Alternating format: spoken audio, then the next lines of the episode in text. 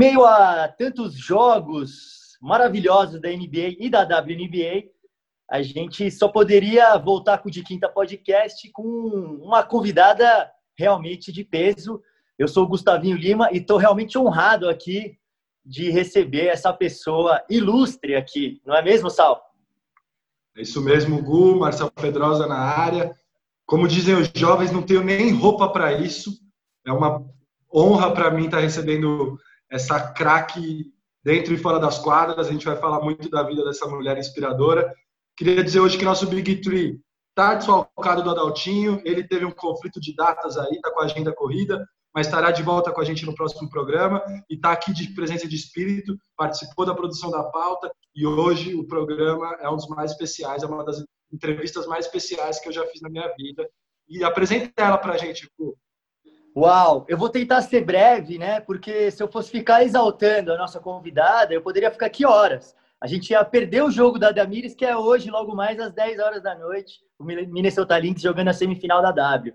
Mas ela é a maior vencedora da história do basquetebol brasileiro. É isso mesmo. Ela tem, ela é a maior detentora de títulos.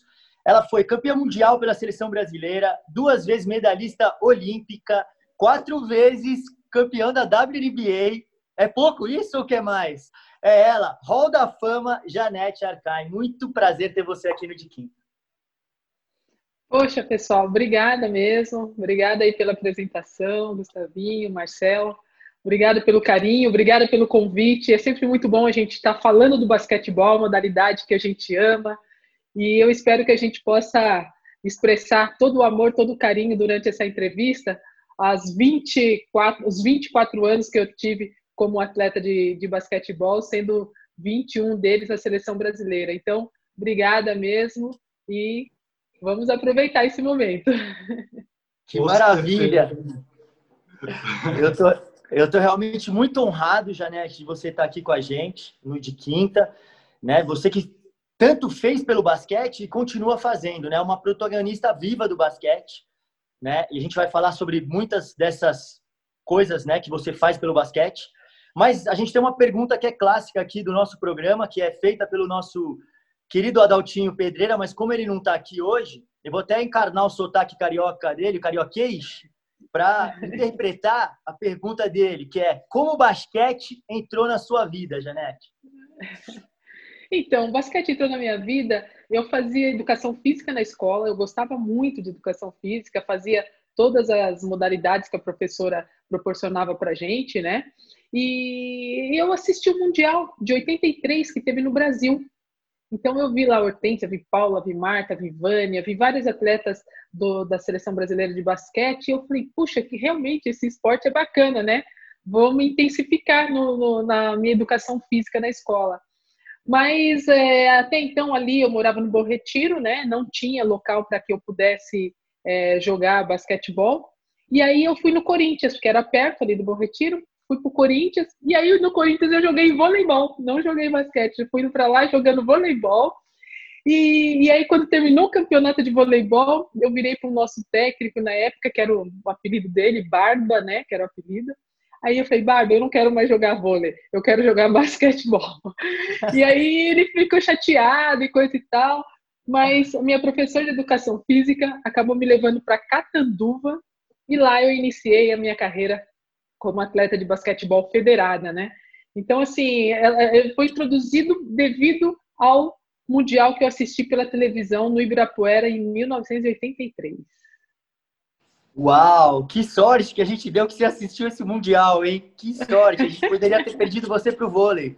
Que pela, é. pela... Que é. demais. É. Rola, rola às vezes essa competição, entre aspas, aqui sadia entre basquete e vôlei, às vezes para aproveitar os prospectos aqui no Brasil.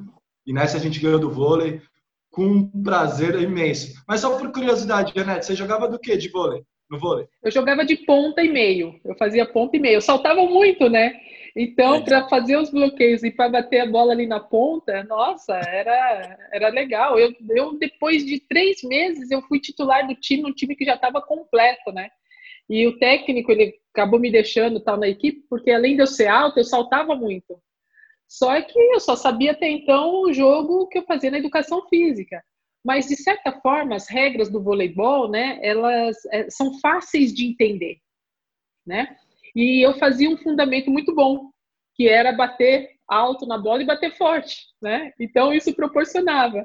Mas o basquete foi o que me encantou. O basquete, ele tem um, ele tem um encanto, ele tem um, um, um algo assim que, quando você está envolvido mesmo, é, é, muito desafiador. É tudo muito desafiador no basquetebol. Então, isso me chamou a atenção e isso tomou conta de mim. Ah, que demais. Eu também acho o basquete é muito dinâmico, né? É o esporte mais emocionante. A gente vê viradas, né, espetaculares a todos a todo momento, né? O jogo só acaba quando termina realmente, né? Uhum. E Janete, você já demonstrou facilidade desde novinha, né? Porque aos 16 anos você já é convocada para a seleção brasileira. Né? Então, como é que foi esse desenvolvimento desde cedo e como é que foi sua chegada na, sua, na seleção? Nesse, com essas meninas que você tinha assistido, né? Muitas delas no Mundial de 83. Como é que foi essa chegada? Elas te abraçaram lá? É, então, essa minha chegada, assim, foi, foi bem, assim, bacana para mim, porque eu estava indo com os meus ídolos na seleção brasileira, com 16 anos, fui convocada. Eu treinava muito, Gustavinho, eu, eu treinava muito, eu gostava de treinar. Eu gostava de ficar dentro de quadra fazendo arremesso, fazendo habilidade, é, me desafiando. Eu sempre colocava metas nos treinamentos, eu fazia pelo menos 300 arremessos certos. Né? Então tinha dia que eu falava assim: não, para acertar 300, eu tenho que chutar só 350, eu não posso chutar mais que isso, entendeu?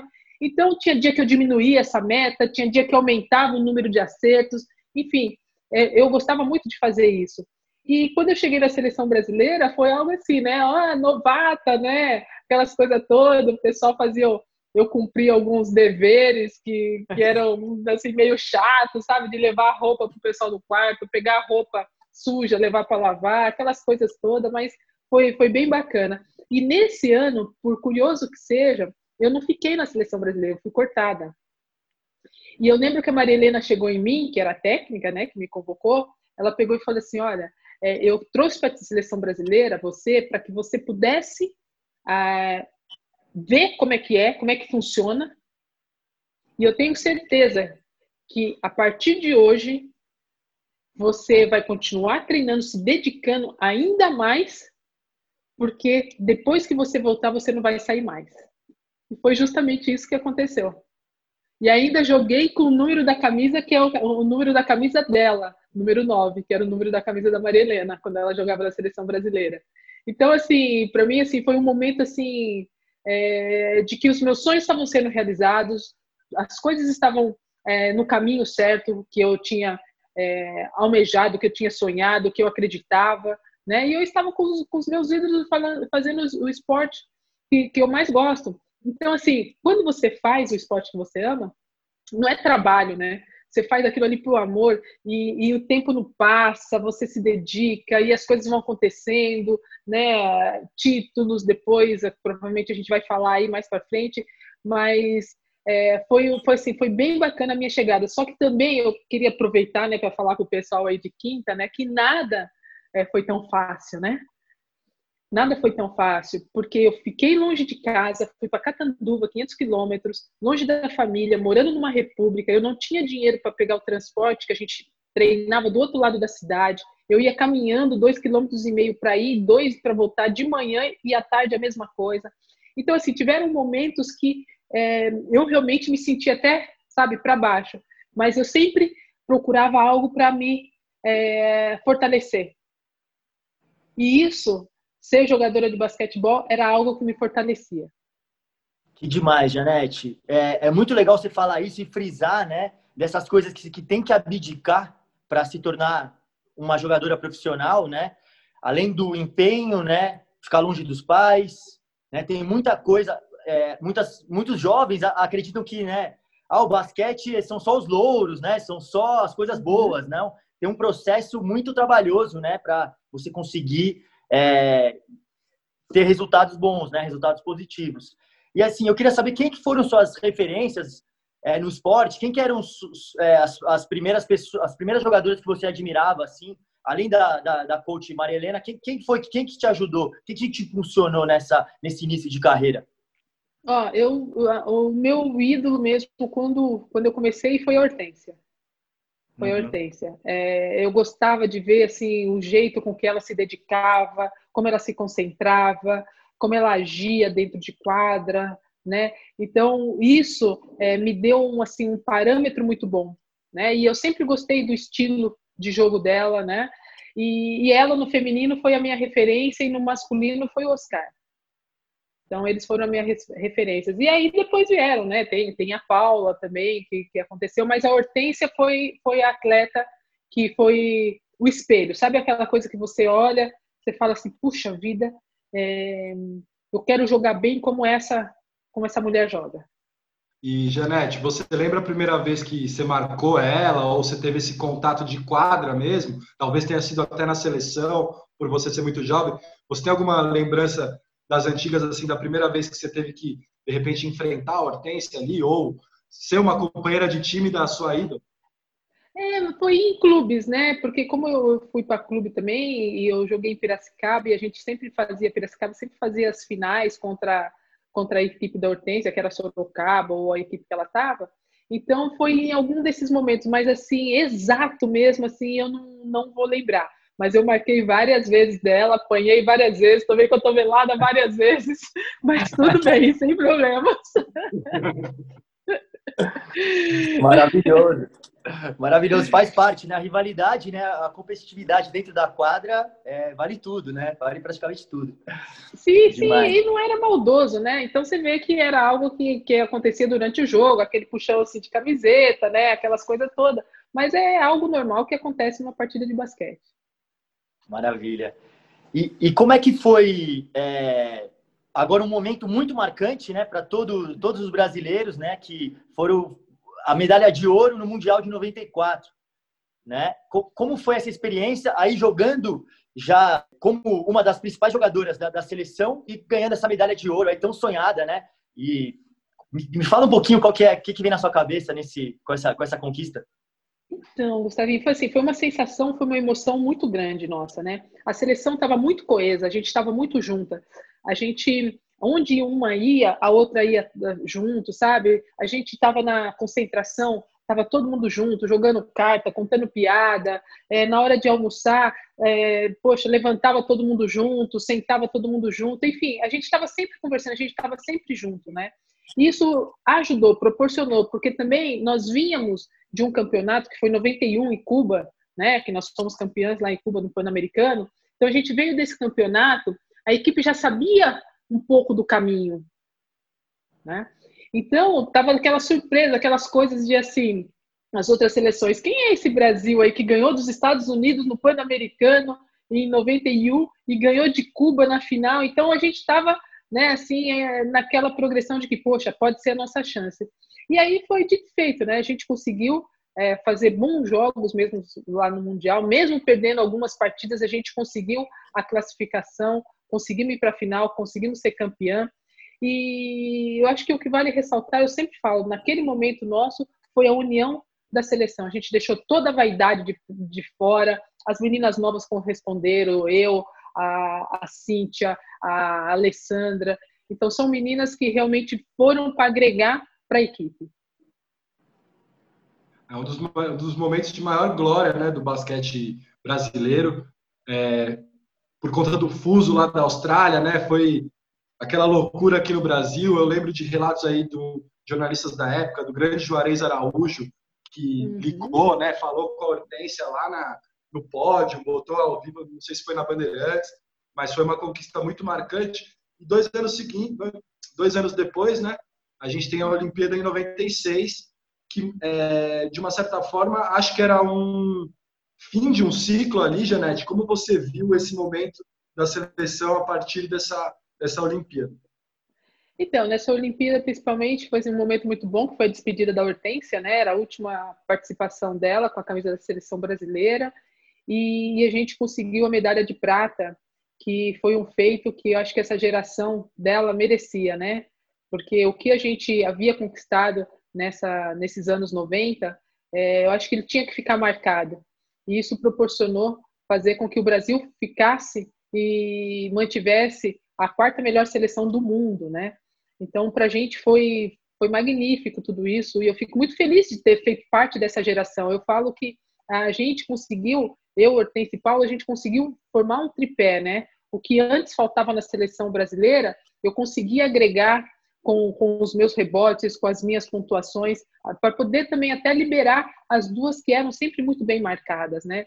Vale ressaltar também que as meninas que estavam lá, as mais novas também, a Leila, a, a Cíntia, a Alessandra, estou falando aí mais dos pivôs, né, que era a posição que, que a gente tinha é, com mais falta, que a gente não, não tinha tanto, né? Então, é, foi um momento em que a gente conseguiu é, mostrar que essa geração merecia estar no pódio. E logo após isso daí, né, é, depois a batata quente sobrou para mim.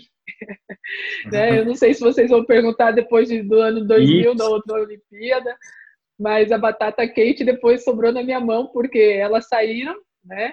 E a mais experiente que acabou ficando fui eu. Experiente em termos até de, de é, bagagem de jogos, né? Não pela idade, né? Ah, uhum. se todo mundo descascasse batata quente igual você descascou essa, viu, Janete? Poxa, mas olha, eu, eu assim, é, eu sofri uma pressão danada, viu, é, Marcelo, porque eu, eu tava ali e a imprensa sempre vinha cobrar e falar assim, Ih, Janete, será que você vai conseguir manter o Brasil entre as melhores? A Paula e a Hortência não estão mais. Como será que você vai fazer? Será que você é realmente essa líder, né, que você é, se diz ser, né? Então, é, a gente fica assim, com muita pressão. Mas a gente conseguiu, é. num, num, jogo de equipe, num, num, assim, numas adversidades, a gente conseguiu se juntar tanto que a gente conseguiu essa medalha, que foi a medalha de bronze, né? E eu até conto para vocês assim uns detalhezinhos, principalmente que acontecia lá. É, toda vez que, que a gente ia para um treinamento ou voltava para um treinamento e principalmente depois de um jogo, a gente sempre se reunia. Eu reunia a equipe, a gente conversava, conversava sobre o jogo e o principal, a gente falava dos pontos fortes de cada atleta. E eu, né, até com as meninas eu falava assim para elas, falava assim, olha, se eu, se a gente estiver precisando de uma bola de três, tiver eu e a Ellen eu vou passar para Ellen, porque eu sei que de 10 bolas, ela vai converter as 10. E eu sei que de 10 bolas, eu vou converter 9. Então a bola dela é mais forte. Agora, em compensação, se for de dois pontos, vocês sabem que de 10 eu vou converter 10. Então pode passar para mim. Então a gente tinha esse, esse papo assim legal de que cada uma podia falar do seu ponto forte para que na hora que necessitasse a gente pudesse realmente saber aonde cada uma podia cooperar. Maravilhoso, maravilhoso esses insights do grupo, né? Porque você sempre foi uma craque de bola, você era capitã né, da seleção, já nessa Olimpíada de, de, de Sydney em 2000, né? Uhum. Vocês conquistando a medalha de bronze e você sempre exaltando o grupo, né? Exaltando o trabalho de todas as meninas. Eu acho que isso que é o mais fundamental do basquete, né? Janete. E, e essa e essa medalha foi suada, né? E, e teve aquela vitória contra a Rússia nas quartas de final. Nossa. Acho que foi um dos momentos mais emocionantes do basquetebol brasileiro, né? Nossa, foi demais esse jogo. Foi demais. E eu tinha saído com cinco segundo, né? faltas. Né? Eu tinha é. saído com cinco faltas. Na verdade, eu saí não, né? Me tiraram com cinco faltas. a arbitragem me tirou com cinco faltas, porque eu não fiz as cinco faltas. Eu posso ter feito três, mas as cinco não. É, e aí a Alessandra, naquele finalzinho, junto com a Ellie, o, o Barbosa chamou né, para as duas para poder fazer essa jogada. Nossa, e funcionou muito bem. A Alessandra ali foi, foi perfeita, foi fundamental. E essa vitória nossa foi o assim o salto realmente para que a gente pudesse depois disputar contra a Coreia. Na Coreia com prorrogação, né? Terceiro e quarto, que jogo também, né?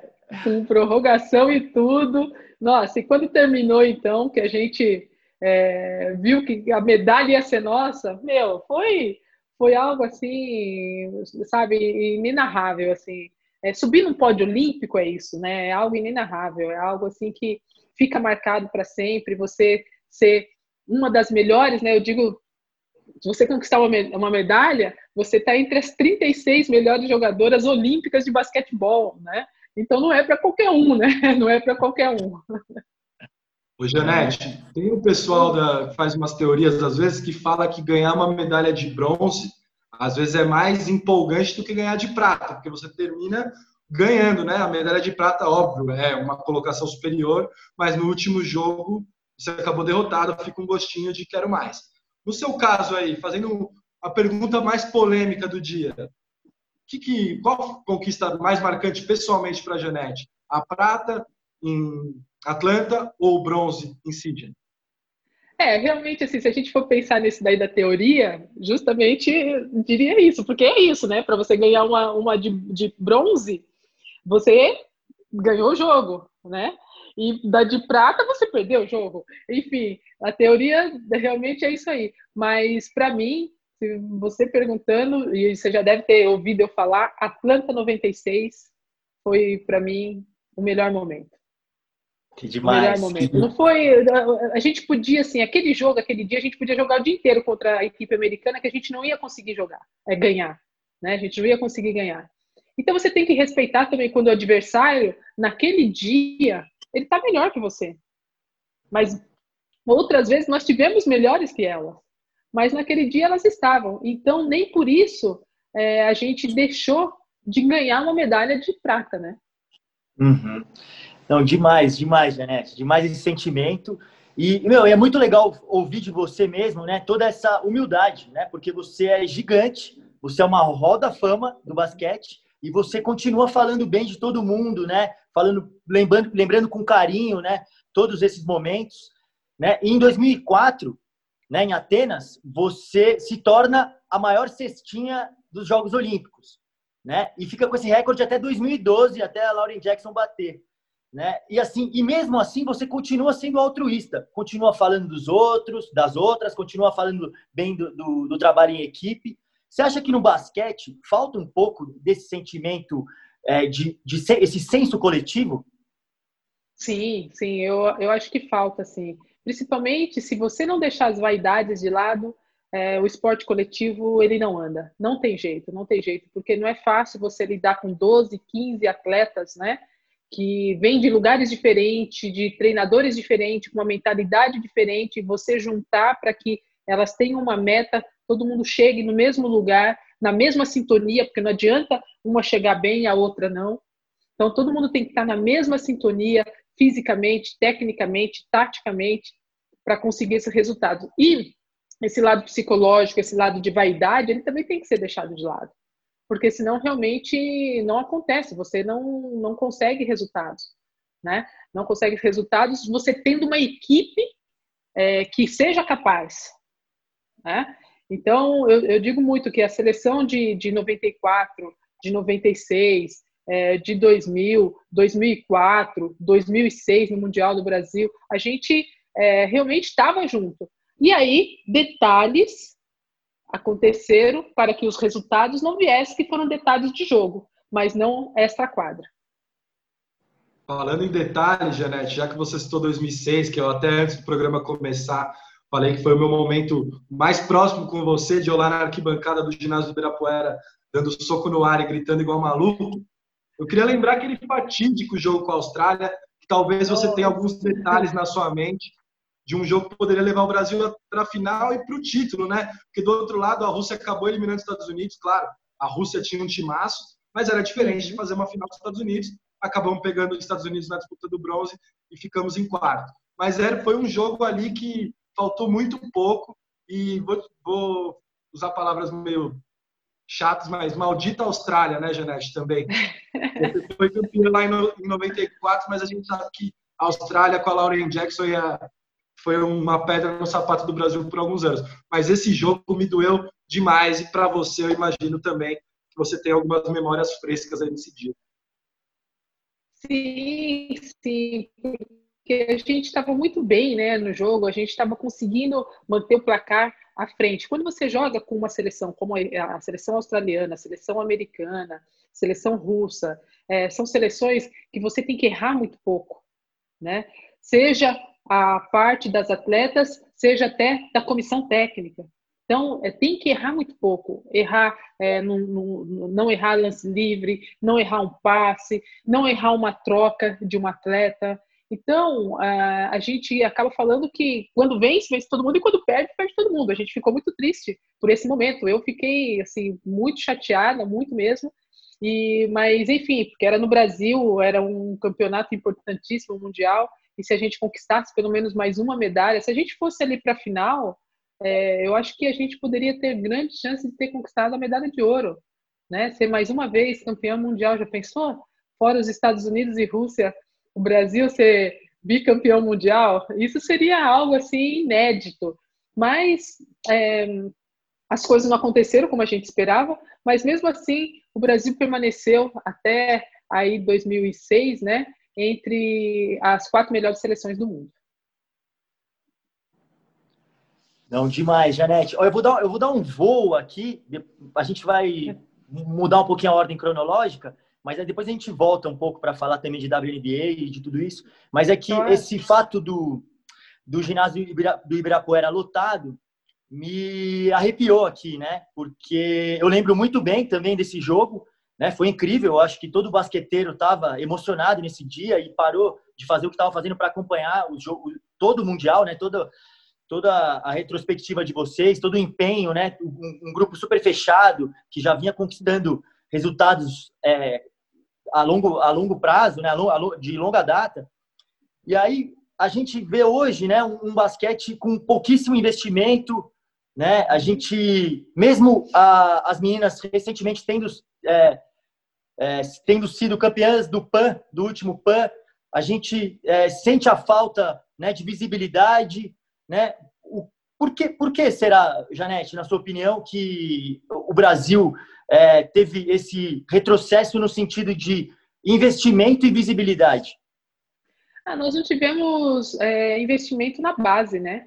A gente não teve um trabalho de base é, coeso, um trabalho de base bem feito, para que essa estrutura ela permanecesse alicerçada e aí sim essas meninas só iriam realmente é, tomar a nossa posição com tranquilidade e continuar o trabalho que vinha sendo.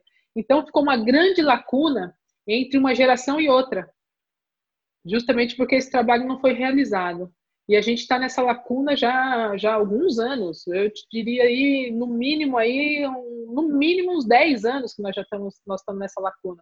Então a gente espera que essa nova geração ela possa sim voltar a ter conquistas. Você acabou de citar o Pan-Americano, mas a gente quer algo, essa a, a conquista para que ela te, elas tenham mais visibilidade, tem que ser algo maior, né? Tem que ser mundial, tem que ser Jogos Olímpicos, né? Pré-olímpico.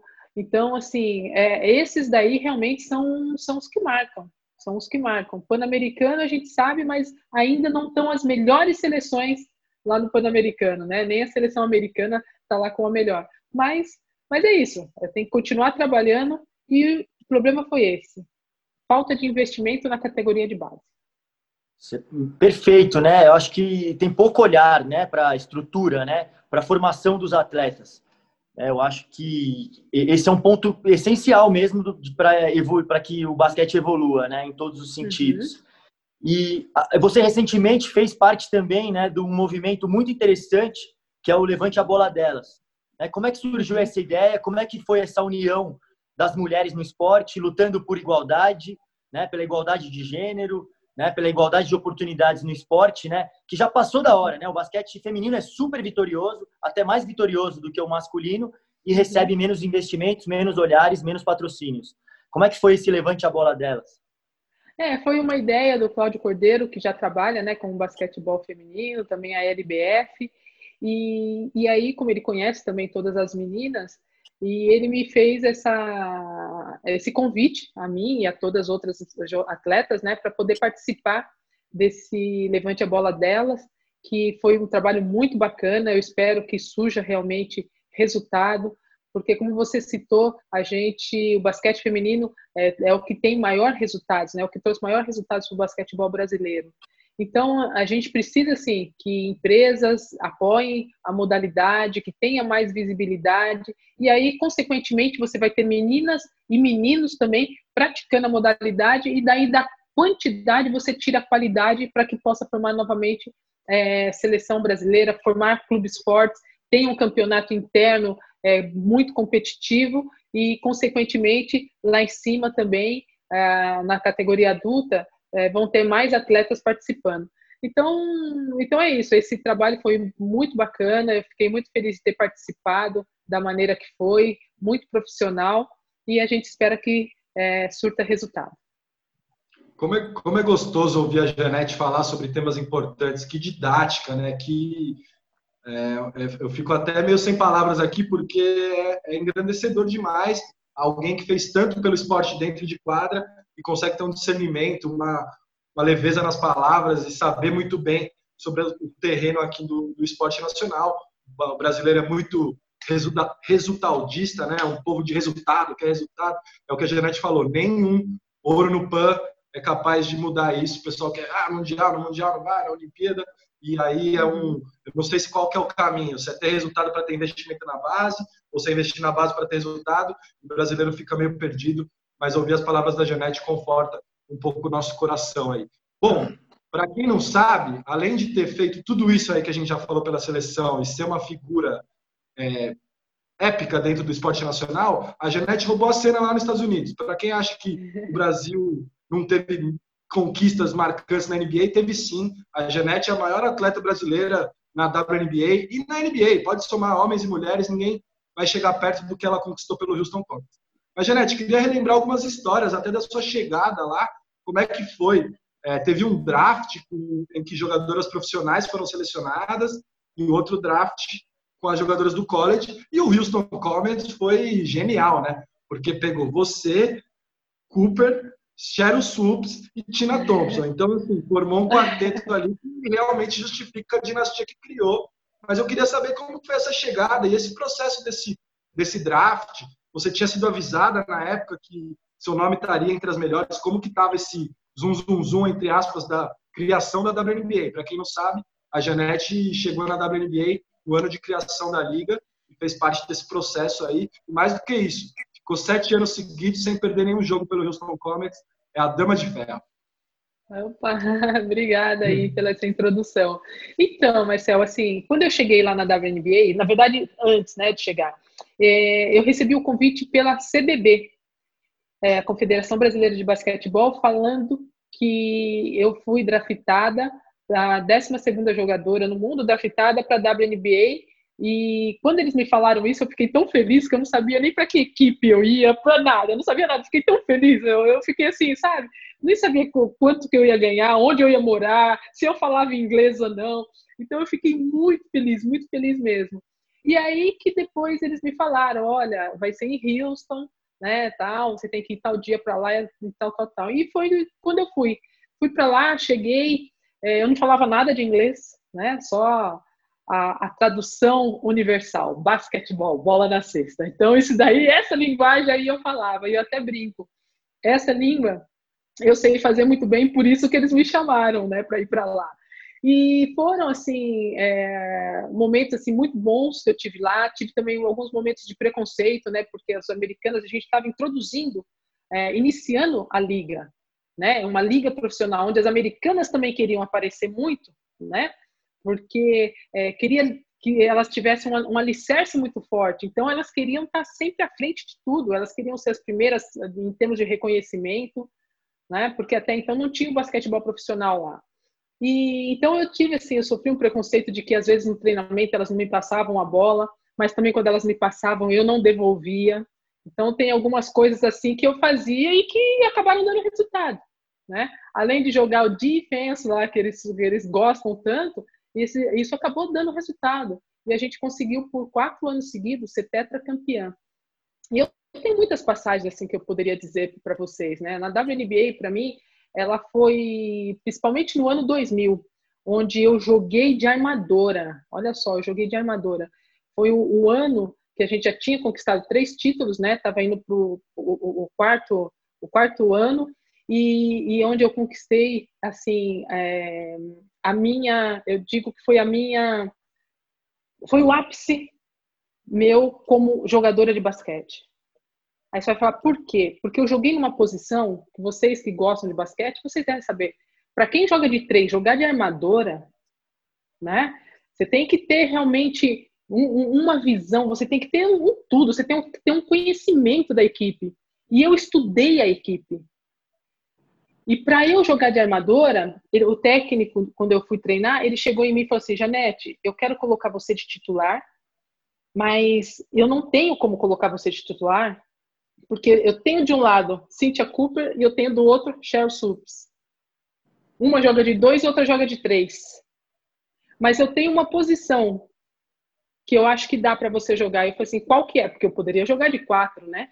Aí ele pegou e falou assim, de um. Eu falei, eu aceito, eu jogo. Então foi algo assim que, que realmente eu falei assim, olha, eu assim me completei como como atleta a gente conseguiu ganhar esse quarto título, conseguir é, já falava bem o inglês, consegui me é, assim passar para as meninas, conhecer o que elas mais gostavam, o que gostavam de, é, queriam fazer, as jogadas, movimentações, tudo.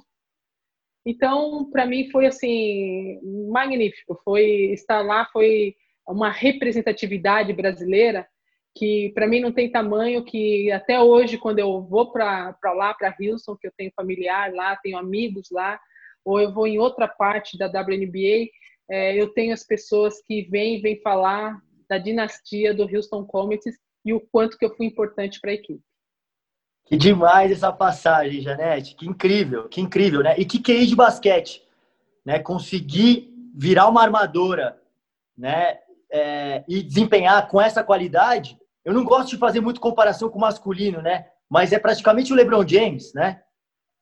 LeBron James jogou de armador, igual você, então. Né? Uhum. Bem por aí.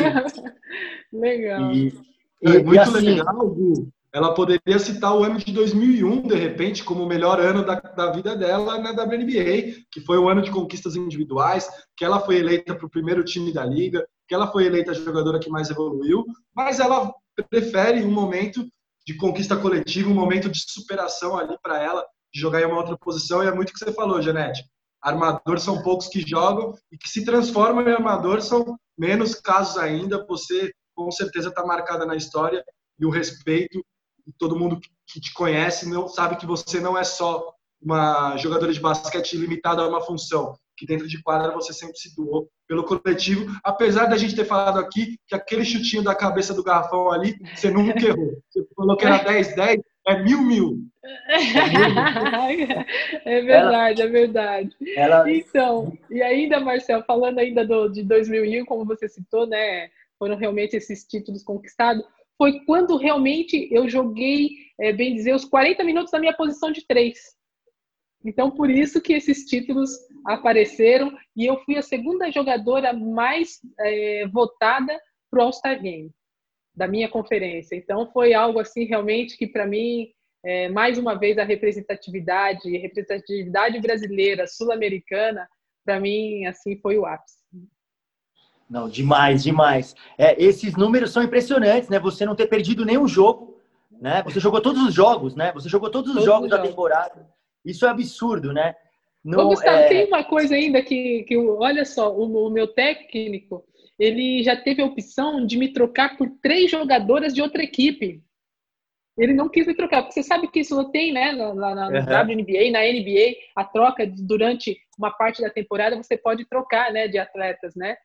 E ele teve chance e ele não quis me trocar, não quis me trocar. Você vê o quanto, né, que, que realmente eu tava, era importante para a equipe, né? Não, incrível, incrível. Colecionando game winner, né? Tem os gênios, né? Tem uns lances maravilhosos, meu, incrível. Essa sua passagem é lendária, né? E, e aí, a, a gente, eu queria que você falasse um pouquinho é, de uma outra pessoa que está brilhando na WNBA atualmente, que te chama de Tia Jane e que teve uma, uma das histórias mais maravilhosas que eu já ouvi na minha vida inteira de basqueteiro, para do draft. Então eu queria que você contasse como é que você é como é que você se tornou a madrinha da Damires, que hoje é o maior nome do basquetebol brasileiro da atualidade, né? E, e como e qual é como foi a história do draft? A gente já escutou o lado dela, agora a gente gostaria de escutar o seu lado. É, então, olha, eu fiquei assim, é um carinho muito grande que eu tenho pela Damires, né? Porque a Damires ela iniciou lá no Instituto, né? Instituto Janete. E, e eu lembro que quando ela foi para lá, que ela foi fazer o teste, eu olhei assim nela e conversei com o pessoal da comissão técnica que estava do lado e falei assim: não, nós vamos ficar com aquela menina ali.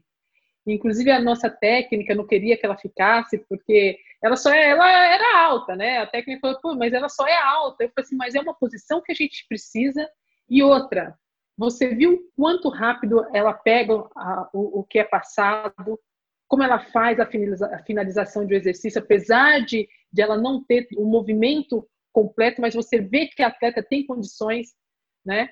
E foi ali que começou. A gente começou a lapidar ela desde essa dessa categoria de base, aí depois ela foi para outras equipes e a gente fez um planejamento de carreira para Damires. Eu não sei se ela chegou a contar isso para vocês. A gente fez um planejamento de carreira para elas. Então, a gente falou: olha, se você treinar assim, se você se dedicar, se você continuar focada e tal e tal, você vai chegar na seleção brasileira com tal idade, você vai para fora, nós vamos levar você para fora para você treinar, para você treinar e para você ver como é que é. Ela veio para cá para Espanha, né? Com 16 anos ela veio para cá e ficou uma temporada aqui para ela já sentir como é que era jogar fora do país. E o principal, Damires, nesse ano você vai para a WNBA. Se você fizer tudo isso, esse ano você vai para a WNBA. Eu não vou lembrar assim um ano certinho, tá? Porque eu teria que pegar ali a a, a toda essa a carreira que nós fizemos, né, o planejamento de carreira para ela. E, meu, dito e feito, dito e feito. E ela foi draftada para a WNBA.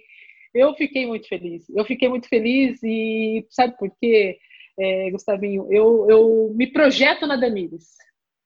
Eu vejo aquela carreira da Janete lá atrás, enquanto jovem e tal, indo lá, se dedicando da mesma forma, e eu me projeto nela. Então, assim, eu fico muito feliz quando ela conquista tudo isso né? E eu tenho certeza que ela pode conquistar mais. E a minha torcida é agora ir para esses jogos dos playoffs aí da, da WNBA para que ela possa conquistar também aí uma medalha, ou um anel, né?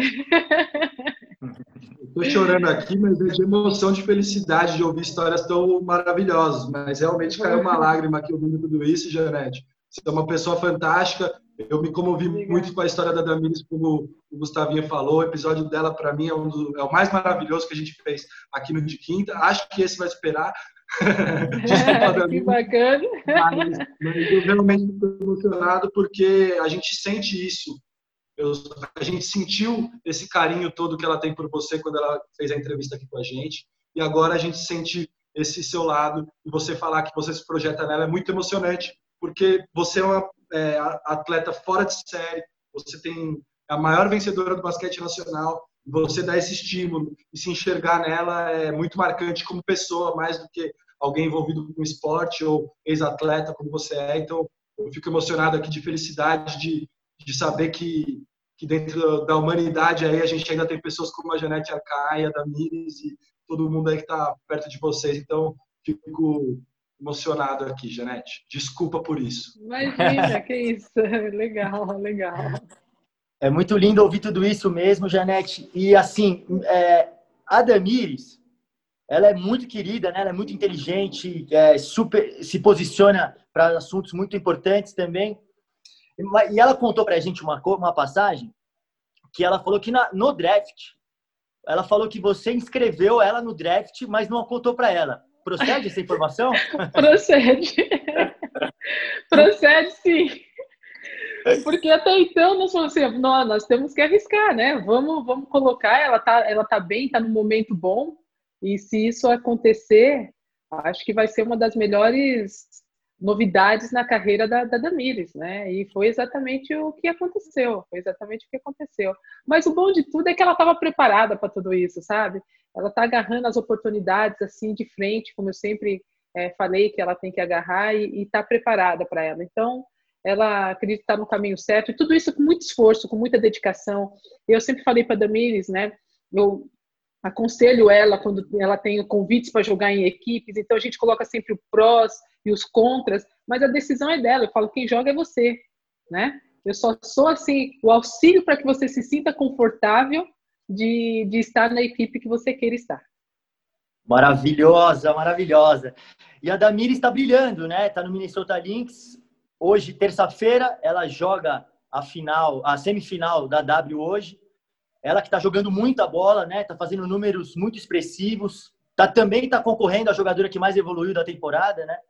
Então, é, é, incrível saber que tudo começou por você, né? Que você que teve esse olhar também por ela, lá no Instituto Janete, né? Que é um instituto que tem desde 2002 e que eu queria que você falasse um pouco, porque para mim isso é a coisa mais linda que tem no esporte, né? Você é uma vencedora, você é a maior vencedora do basquetebol brasileiro e você está devolvendo, né? Da onde você surgiu, né? Para onde você surgiu né, que é para a classe do basquete. Então, isso é muito, muito, muito importante e é muito linda essa sua iniciativa. Eu, eu queria que você falasse um pouquinho mais sobre o Instituto Janete, que está vivão como ferramenta de transformação social desde 2002. É, é bem isso mesmo, né? O Instituto, todo mundo me pergunta como que ele surgiu, né? A ideia foi de que, é, para eu poder devolver e proporcionar para jovens e crianças a oportunidade que eu tive lá atrás.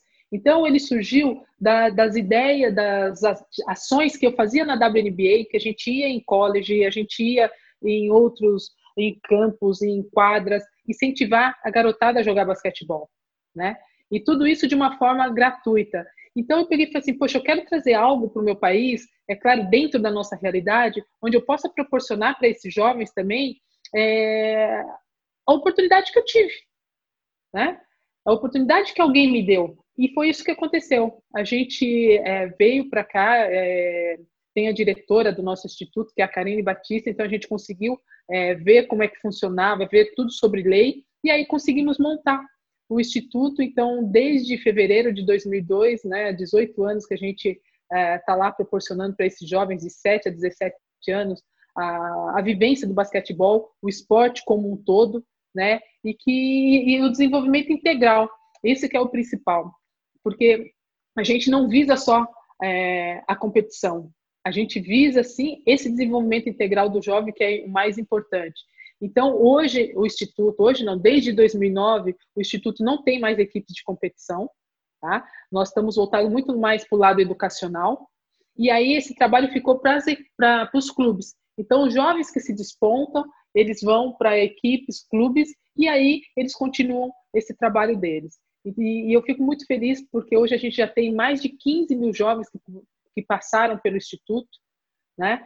É, e que tem esse desenvolvimento e a gente poder proporcionar para eles, mesmo sabendo que não são todos que vão ser atleta de basquetebol, mas os valores que eles aprenderam, que eles vão levar para a vida deles, proporcionada dentro do Instituto Janete, isso daí vai ser para sempre. Né? Então, através da nossa vertente, a gente quer que esses jovens tenha um desenvolvimento integral. Uau, Janete, uma salva de palmas, por favor. obrigada, obrigada. Para você Obrigada. entender, a Damires é só a ponta do iceberg do Instituto Janete Arcaio. O trabalho é muito grande, transformou muitas vidas aí, como a Janete falou, mais de 15 mil jovens aí que passaram, e com certeza não se profissionalizando ou não interessa, levaram uhum. valores e construíram coisas para a sua vida que muda. Como a gente gosta muito de falar aqui, o esporte como transformador social, como um agente de transformação social, e é isso que acontece lá, em outros projetos, claro, Brasil afora, mas o projeto da Janete é realmente digno de aplausos mesmo, então por isso a homenagem mais do que justa. Obrigada. Maravilhoso, maravilhoso isso mesmo, né? Os valores do esporte sendo transmitidos, né? Não tanto o resultado, não tanto se vai virar profissional ou não, né? Mas que vai virar, uhum. vão virar pessoas decentes, né? Isso é o mais legal, Janete. Parabéns, incrível, é maravilhosa. E eu queria é, comentar sobre um tema delicado, que é o seguinte, né? Você com todos esses recordes na sua vida, né? Você é a maior, vamos falar de novo que nunca é demais. Você é a maior vencedora de títulos do basquetebol brasileiro. Você é quatro vezes campeã pela WNBA. Você é campeã mundial. Você é duas vezes medalhista olímpica. Você é Hall da Fama do basquetebol. É... Você é... e eu fico pensando, para mim, você deveria ser o... o, símbolo do meio da quadra do, do basquetebol brasileiro, sabe? O logo. Você deveria estar no logo do basquete. Você deveria ser a pessoa mais promovida, mais enaltecida, né, por tudo que você realizou e continua realizando com todos esses jovens e com, com todo com esse projeto maravilhoso. né? Uhum. Mas por algum motivo você não não é, não tá é, não é lembrada todos os dias. Por, por que você, você acha que isso pode ser uma é, pode ser de certa forma um, um racismo estrutural? É, você falou que você sofreu preconceito das americanas assim que você chegou nos Estados Unidos. Você sente um pouco disso? É, talvez é, esse detrimento, talvez às vezes outras atletas serem mais faladas ou até outros jogadores é, com menos conquistas, né, com menos é, protagonismo, talvez por, coisa, por, por causa da cor da pele? Ah, eu acredito que sim. Eu acredito que haja realmente um, um racismo aí e que, infelizmente, é, a gente não consegue sempre dar, ficar dando murro na ponta de faca, né? Mas eu sempre cito que, mesmo com isso, é, a gente conseguiu colocar o Brasil entre os melhores. Então, é, não, não foi isso que iria me parar. Né? Eu tive, os, eu tive assim, os preconceitos quando eu fui para a WNBA por ser latina, não por ser negra. Né? Então, isso aí sim. Mas eu acho que no Brasil a gente é, mascara muito as coisas, né? Então, é, as pessoas realmente é, olham, às vezes, para a gente né, e, e veem que, poxa, ela tem tudo aquilo, mas não tem o perfil para isso, não tem o perfil para aquilo ou enfim, que, que, que realmente não está dentro do padrão do, do que o brasileiro acredita ser o padrão ideal, né?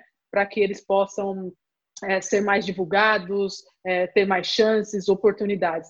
Então, a gente vive sim esse preconceito, é, mas eu é, sou muito feliz com, por ter nascido negra, de ser como eu sou.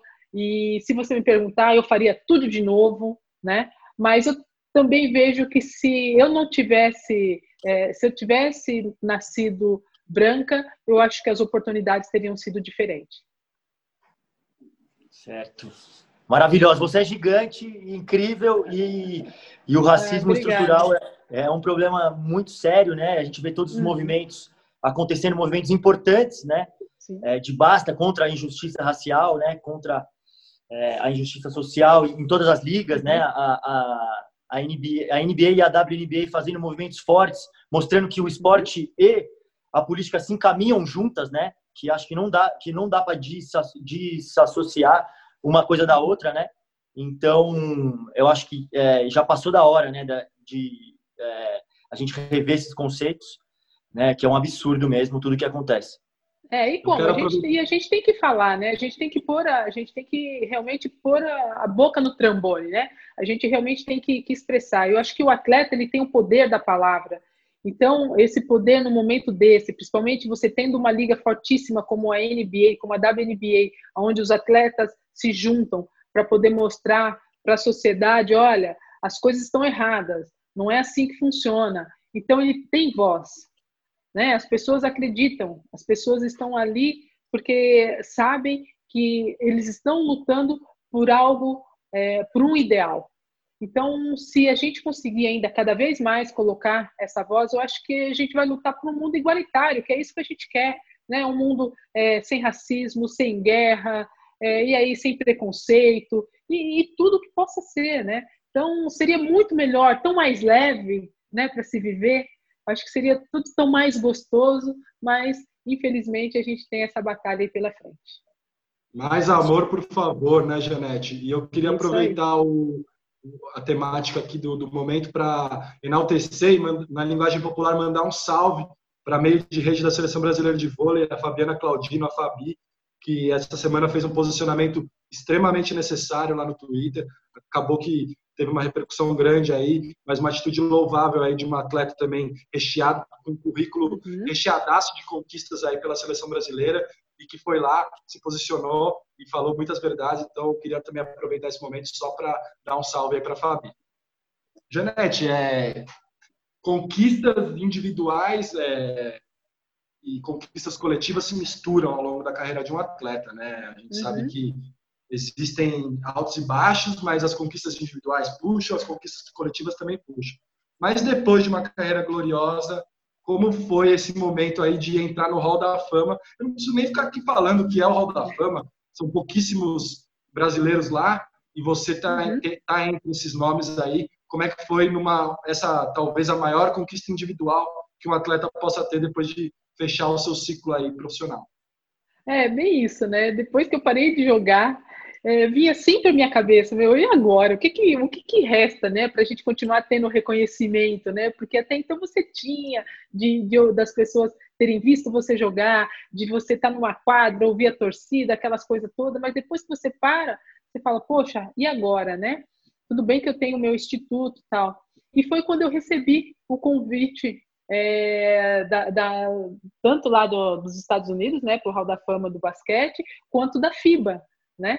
Então, quando eu recebi assim os dois convites, foi algo assim que eu falei: puxa vida, que coisa mais gostosa de ser lembrada, né? Ser reconhecida pelo que você fez, né? Enquanto está viva. Então, porque depois que, que você se vai, enfim, é, é mais difícil, né? Mas enquanto você está vivo, você tem esse reconhecimento, as pessoas saberem é, do quanto você batalhou, que você vai estar ali eternizada, meu, foi algo assim que eu falei assim, poxa, é, era o que eu esperava, era onde eu esperava chegar. Eu acho que agora eu tô, tô completa aí na minha carreira como atleta de basquetebol e fico muito feliz, muito feliz e eu espero que mais atletas também brasileiros possam estar nesse hall da fama. Maravilhosa, gigantesca, meu, incrível, né? Você tá ao lado da Hortência, Magic Paula, a Mauri Passos, Oscar e o Biratã só no Brasil. Só, né? nossa, hein? Caramba! Gente do céu! Não, demais, né? Um grupo seletíssimo, né? Só de gênios, né? Só de pessoas, só de craques eternos. E, uhum. Janete, eu queria que você, não sei se vai ser fácil, mas eu queria que você tem, escalasse o quinteto de todos os tempos que você gostaria de jogar. Uma, pode montar o seu quinteto é, ideal da sua vida, na sua carreira. Poxa vida. Ai, olha, é... vamos lá. De armadora, eu colocaria aí a Teresa Edwards. Pode ser? Você que está falando, eu posso escolher do mundo, é isso ou eu sou do, do Brasil? Inteiro. Você tá, é Tereza Edwards. Uh, na lateral, colocaria eu e a Hortência. eu e a Hortência na lateral. Uma, uma pivô que eu colocaria aí, a Lauren Jackson. Crack. E que, é, que joga, jogava de quatro, jogava de cinco. E uma outra pivô, assim, vou colocar uma cincona aí. Poxa, eu joguei com tantas atletas. Nossa, assim, por lembrar, são tão talentosas assim que. Meu Deus. Meu Deus, eu queria ter jogado com a Damires, mas não tive chance de jogar com a Damires. Você pode escalar ela, vamos escalar ela então. Isso, vamos escalar ela. Isso, foi, vamos escalar a Damires. É isso aí. Que time! Amei esse time, amei. É, tá Edward, Janete, Arcaim, Hortência, Lauren Jackson e Damires. Uau! Nossa Senhora! Nossa Senhora! Perfeito! Fechou em grande estilo, fechou em grandíssimo estilo.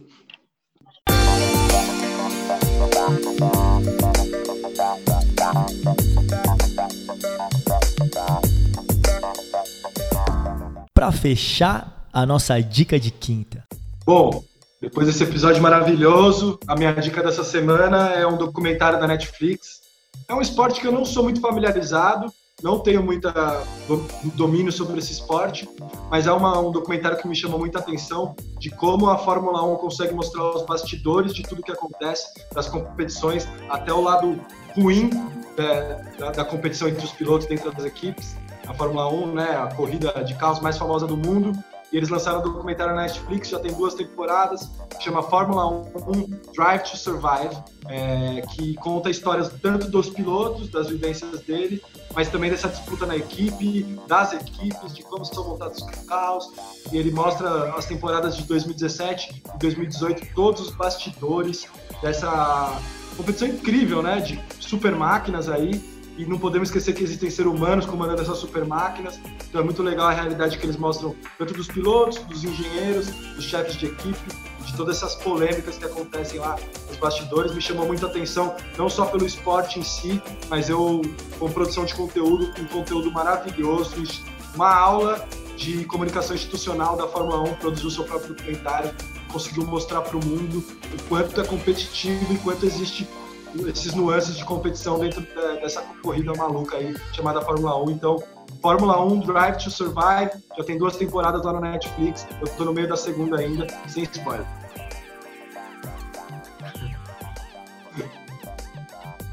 Bela dica, Sal, bela dica. Eu não manjo muito de Fórmula 1, mas você já falou para mim também que você também não gostava tanto e estava adorando. Eu vou, eu vou tentar ir atrás dele. Gostei, gostei da dica, Sal. Bom, eu vou para minha dica. A minha dica é uma plataforma de conteúdo que é tanto um canal de YouTube como um podcast. Eu estou fascinado, se chama Vibradoras. Elas é, são três mulheres incríveis que fazem o programa justamente é, lutando pela igualdade de gênero. Né? O lema delas é lugar de mulher é no esporte. Né? Então elas contam todo o processo, todo o processo de desigualdade né, das mulheres dentro do, do esporte e elas é, põem o holofote em cima de mulheres grandiosas de todas as modalidades, tem do basquete, tem do tênis, teve um recente agora com a Joana Maranhão, que foi incrível, Janete também já participou lá no Vibradoras. Elas são incríveis, né? É a Renata Mendonça, que é uma jornalista sensacional, que agora também está escrevendo na Folha. Eu adoro os textos dela. É a Roberta Nina, também que é outra jornalista que também fala super sobre basquete. Também tem um outro é, canal, é, uma outra página no Instagram sobre basquete. Ela manja bastante de basquete, eu adoro os comentários dela. E a Angélica Sei lá, Seila, Angélica Seila, que é uma, é, uma publicitária que é gente finíssima, que é, eu tenho um amigo em comum, o João Guilherme Pi, que é alguns amigos em comum, publicitários, o João Guilherme, que é irmão da Aninha, minha esposa, minha companheira, e eu conheci ela em rodas de conversa, em carnaval de rua, em, sempre em lugares super legais, e ela tá sempre com um astral maravilhoso, contagiante, sempre com ideia para trocar. Então, é, recomendo demais esse papo das vibradoras. Elas têm um jeitinho, todo dia que elas vão falar o bom dia, elas não falam bom dia, elas falam bom dibre. E aí é muito legal, né?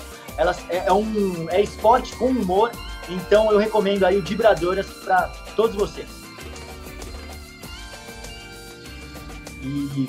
Ah, boa, Gu, boa, Gu, baita dica, hein? Maravilha. Agora sou eu? É isso? Vamos lá. Isso, Janete, pode soltar sua dica para nós outros. Já que tá. você está aí na coluna. Isso, olha, é bem isso mesmo. Acho que eu vou aproveitar, né, de falar da dica, porque como eu estou aqui já há algum tempo, desde fevereiro, dá para falar um pouco mais da cidade, devido, mas também devido à pandemia, né, a gente não pôde sair antes, mas agora a gente já pode sair mais. Então, acho que a minha dica seria isso mesmo, na Espanha, a cidade de La Corunha, onde eu estou agora, é uma cidade assim muito gostosa, aonde o clima a gente consegue viver é, os quatro, as quatro estações no mesmo dia, né? Então faz aquele calorzinho, aquele friozinho e depois você se sente leve, se sente, você pode ir para a praia. É, no frio, quando eu cheguei aqui em fevereiro, estava ainda muito frio. Então é um lugar gostoso assim para a gente é, passear, andar à vontade, sem problemas, sem horários. É, eu me sinto muito confortável aqui, é, sem, sem medos, né?